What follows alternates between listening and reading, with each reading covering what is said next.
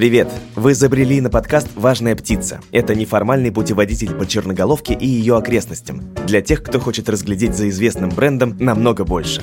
Хотите узнать о родном городе? Планируете путешествие по России или просто удивить друзей за стаканчиком вкусного лимонада? Тогда вы точно свернули туда. Располагайтесь поудобнее. Мы начинаем наше путешествие. Сопровождать нас в нем будут экскурсоводы клуба «Ходим-бродим по Черноголовке». В выпусках вы услышите творческих людей, которые любят свою малую родину, хотят продвигать современное искусство и создавать новые социальные площадки по всей России.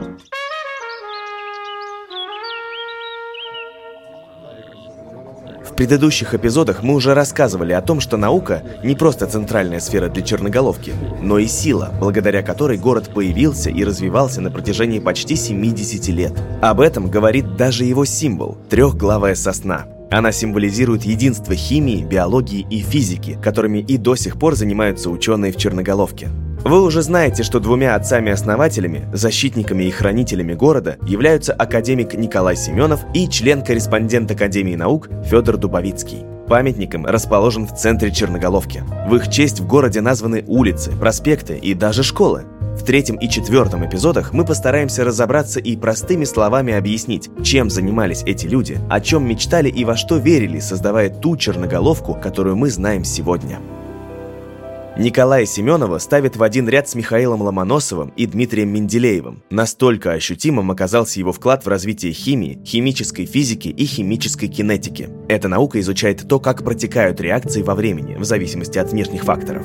Семенов до нынешнего года единственный российский Нобелевский лауреат по химии. Первый советский ученый, приглашенный в Стокгольм через 48 лет после Мечникова. Анфас Николая Николаевича красуется на советских и российских марках. Его именем названы учебные заведения по всей стране. На Волге, в Саратове, в Сибирской Тюмени, в Петербурге и, конечно, в столице – Москве. Сам Борис Кустодиев писал его совместный портрет с профессором Петром Капицей. А через 45 лет Семенов и Капица, такие же дружные и увлеченные, какими они запечатлены на полотне, вместе с Львом Ландау положат основание институту, который и до сегодняшнего дня альма-матер для многих всемирно известных российских ученых и нобелевских лауреатов – Московский физико-технический институт.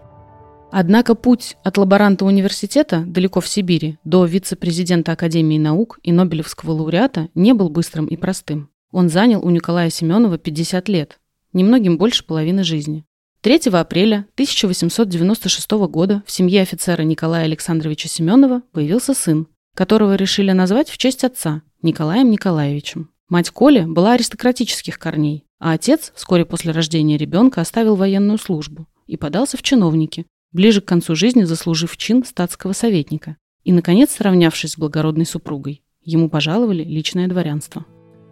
Николай Александрович, который сделал крайне удачную карьеру для юноши из провинциальной губернии, желал для сына такой же жизни – но юный Семенов поступил в Самарское реальное училище и уже к пятому классу не представлял жизни без химических опытов. Это увлечение отец воспринимал более чем холодно. Кто знает, как бы могла сложиться судьба Николая, послушая он отца, но юноше улыбнулась удача. Он встретил своего научного отца, человека, который, видя талант мальчика, оказался к нему очень благосклонным и поддержал стремление посвятить жизнь изучению химии. Это был физик-магнитолог, в будущем один из основоположников магнитной терапии в СССР, а тогда просто выпускник Казанского университета и преподаватель училища Владимир Кормилов. Дружбу с ним Николай Николаевич сохранит на всю жизнь. В 17 лет на научном пути молодого Семенова вновь встало препятствие. Для поступления на физико-математический факультет Петроградского университета требовали сдать древние языки, а их Николай не знал вовсе. Но и тут он решил не сдаваться и за три месяца освоил основы греческого и латыни и выдержал экзамен. Вновь удача! Преподаватель у Семенова стал будущий отец советской физики Абрам Йофе. Николай Николаевич пишет первые работы по ионизации атомов уже в разгар Первой мировой, но трагедия все же догнала молодого ученого. Докатилась до него страшным эхом гражданской войны. В 1917 году Николай Семенов, на тот момент уже окончивший с отличием университет и оставленный при нем тем, что на современном языке называется аспирантом, решает навестить родителей в Самаре и попадает в эпицентр разгоравшейся гражданской войны. В Поволжье, а также на Урале, Дальнем Востоке и Сибири начинается широкое восстание Чехословацкого корпуса. Советские органы власти приняли решение разоружить местных легионеров. а они не стали подчиняться и дали отпор. В самом начале лета Самара вновь была под контролем белых. В июле 22-летний Семенов решается пойти добровольцем в царскую армию. Его назначают коневодом в артиллерийской батарее. Фактически он должен был обеспечивать перемещение орудий. Однако вскоре после назначения тяжело заболел отец Николая Николаевича, и сын добился отпуска. После похорон Семенова-старшего Николай так и не попал вновь на фронт, предпочтя войне науку. По пути на новое место назначения Николай Семенов бежал и отправился в Томский университет, но и там его мобилизовали спустя несколько месяцев. В радиобатальоне Белогвардейской армии Николай прослужит до декабря 1919 года, пока Томск окончательно не перейдет под контроль Красной армии. Но вновь удача не оставляет Семенова. Институт вымаливает освободить его от службы, и ученый продолжает работать преподавателем в Сибири. Кажется, что ход истории слегка замедляется. Для Семенова начинается десятилетие спокойной и плодотворной работы. Вокруг начинает строиться новая страна, вовсю разворачивается НЭП, очарованию перемен сложно не поддаться, и Николай Николаевич, даже вроде бы с такой неправильной с точки зрения нового правительства биографии, сначала получает место профессора в Ленинградском политехническом институте, а спустя пару лет 35-летний Николай Семенов уже становится действительным членом Академии наук. В арсенале Николая Семенова за всю жизнь не более 50 научных оригинальных работ, написанных, как правило, единолично. Но ведь это очень мало, может воскликнуть современный кандидат или доктор наук. Сегодня даже средний научный сотрудник публикует порядка 300 статей. Дело в том, что Николай Николаевич легко дарил свои идеи ученикам, при этом не становясь автором. «Ну, выразите мне благодарность, и хватит», – просил Семенов, ведь индексы цитируемости раньше не собирали. В 1936 году свет увидела прорывная монография ученого, где Николай Николаевич подробно обосновал механизм разветвленной цепной реакции. Он отвечает за многие химические процессы, включая полимеризацию. Этот труд ляжет в основу химической физики, науку, отцом которой и считают Семенова. Как мы объяснили раньше, она изучает скорости и закономерности протекания процессов. Среди них горение, детонация, воспламенение и взрыв, которые характеризуют высокая скорость протекания и критичность последствий. В частности, прикладные работы института Семенова и учеников связаны с разработкой жидкого и твердого топлива для баллистических ракет. Наступают сороковые, и вновь наука спасает Николая Николаевича от войны. Его разработки оказались нужнее в тылу, в 1941 году, с началом Великой Отечественной войны, Семенова эвакуировали в Казань, где он, развивая собственную научную школу, вместе с коллегами создал снаряды для знаменитых «Катюш». Спустя два года, когда Москва не без помощи прорывной артиллерии оказалась в безопасности, Николай Николаевич возвращается в столицу.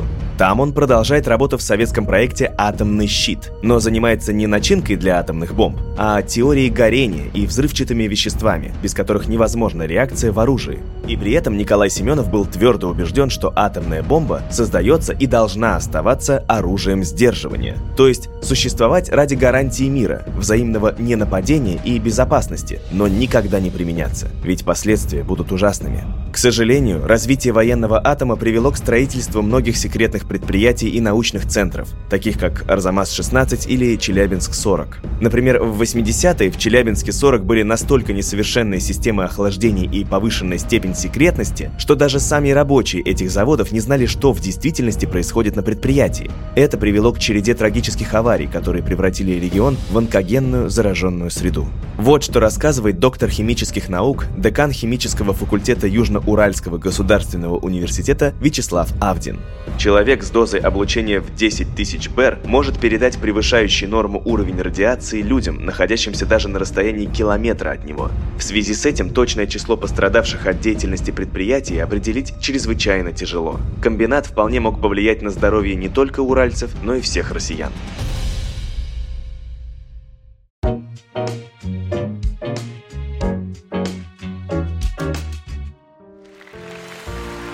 В 1956 году Николай Семенов совместно с английским физиком-теоретиком Сирилом Хиншелвудом был удостоен Нобелевской премии по химии – согласно формулировке комитета, за исследования в области механизма химических реакций. Путь к престижной награде занял 30 лет. В то время, пока юный Николай Семенов начинает постигать химию, на Западе уже вовсю горит звезда немецкого ученого Макса Августа Эрнста Боденштейна. Он установил, что в простой реакции соединения водорода и хлора один поглощенный фотон вызывает образование сотни тысяч молекул соляной кислоты. Тогда и появился термин «цепная реакция», Боденштейн был самым авторитетным химиком начала 20 века. Спустя всего 13 лет Семенову, защищая своих учеников, придется опровергать знаменитого предшественника. В 1929 году сотрудники Николая Семенова опубликовали удивительные результаты по изучению реакции между парами фосфора и кислородом. Оказалось, что протекание реакции зависит от внешней среды, в которой оказываются элементы, а именно от давления. При низких и высоких значениях давления пары фосфора и кислород не вступают в реакцию. А вот при средних показателях реакция не просто идет, а протекает настолько бурно, что происходит взрыв. Открытие было встречено, мягко говоря, в штыки. Вот что пишет об этом сам Николай Семенов. Насколько парадоксальным казались тогда эти наши результаты, видно из критической заметки знаменитого ученого Боденштейна, возглавлявшего мировую химическую кинетику того времени. Он писал, что опыты ошибочны и утверждал, что установки, на которых их проводили, неисправны. То есть главный по цепным реакциям в мире фактически заявил ученым, у вас получилась ерунда, потому что этого не может быть никогда. В лаборатории Семенова вынуждены прислушаться к словам Боденштейна и усомниться в себе. По словам Николая Николаевича, ему пришлось пережить немало неприятных часов. Николаю Семенову пришлось лично перепроверять результаты учеников. Он вновь проделал опыты и получил тот же результат. На основе этого Николай Николаевич пишет научную статью с дополнениями и пояснениями экспериментов коллег, предвестницу прорывной монографии, о которой мы уже рассказывали ранее. Николай Семенов писал, «Моя работа была опубликована в 1927 году. Почти тотчас я получил письмо от Боденштайна, где он снимал свои возражения и признал наше открытие. А вскоре на съезде электрохимиков сделал это публично. Я очень благодарен профессору Боденштайну за его критику, без которой мы вряд ли продолжили бы работу Харитона и за дальнейшую его систематическую поддержку моих работ в этой области. Практически в одно время с работой Семенова к тому же открытию пришел и британец Сирил Хиншелвуд. Это наделало в химии настоящий переполох. Ученые бросились объяснять буквально все теми самыми цепными реакциями. И вот тут-то Семенов почувствовал необходимость разложить теорию цепных реакций основательно и по полочкам, чтобы отсечь неверные трактовки. И этот труд, продолженный и развитый в течение следующих 20 лет, вознесет Николая Семенова на вершину научной карьеры. За него он и получит Нобелевскую премию. 1956 год вообще стал для Семенова знаменательным. Исполнились сразу две его большие мечты – вручение Нобеля и, о чем сам Николай Николаевич еще не подозревает, появится фундамент для наукограда, где наука о природе и сама природа, чистая и первозданная, сплетаются воедино. А именно, на месте современной черноголовки решили создать полигон для опытов. А спустя 6 лет черноголовка начнет превращаться в один из главных научных центров страны. Вот как в 1960 году напишет об ученике, превзошедшем учителя, преподаватель Николая Семенова в Ленинградском университете Абрам Иоффе. Неспокойный нрав Семенова бросал его то в физику, то в химию, то в Ленинград, то в Москву, пока он не застрял на водоразделе химической физики. И стал расти водораздел и вширь, и ввысь, обрастать дворцами и церквами, и загорелись в них огни и взрывы, зарезвились на просторе радикалы. 40 лет назад Николай Николаевич кипел идеями и планами и, не остывая, продолжает кипеть и придумывать. Если за это время сократилась копна волос на голове, а лицо не так уж гладко, как было, то неукротимый нрав ни на микрон не сократился. Однако, кроме блестящих открытий, есть в биографии Николая Николаевича и темные моменты. Академик был вынужден подписать печально известное письмо ученых в газету «Правда». В нем великого физика и правозащитника Андрея Сахарова обвинили в выступлении с рядом заявлений, порочащих государственный строй, внешнюю и внутреннюю политику Советского Союза, а его правозащитную деятельность оценивали как порочащую честь и достоинство советского ученого.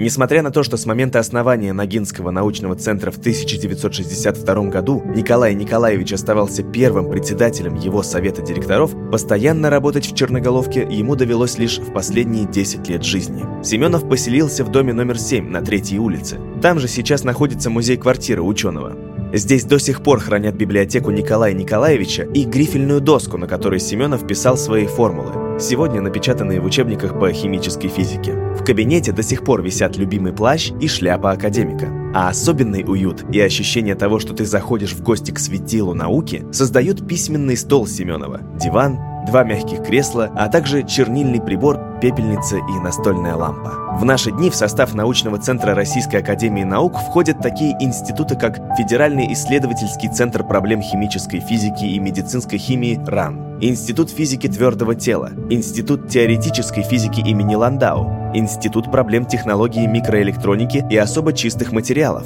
Институт физиологически активных веществ, Институт экспериментальной минералогии имени академика Коржинского и Институт структурной макрокинетики и проблем материаловедения имени Мержанова. В Черноголовке в разные годы жили и работали четыре нобелевских лауреата. Последними из них стали Андрей Гейм и Константин Новоселов, ныне работающие в Великобритании. Гейм и Новоселов совершили прорыв в области изучения графена, главного материала современной наноэлектроники.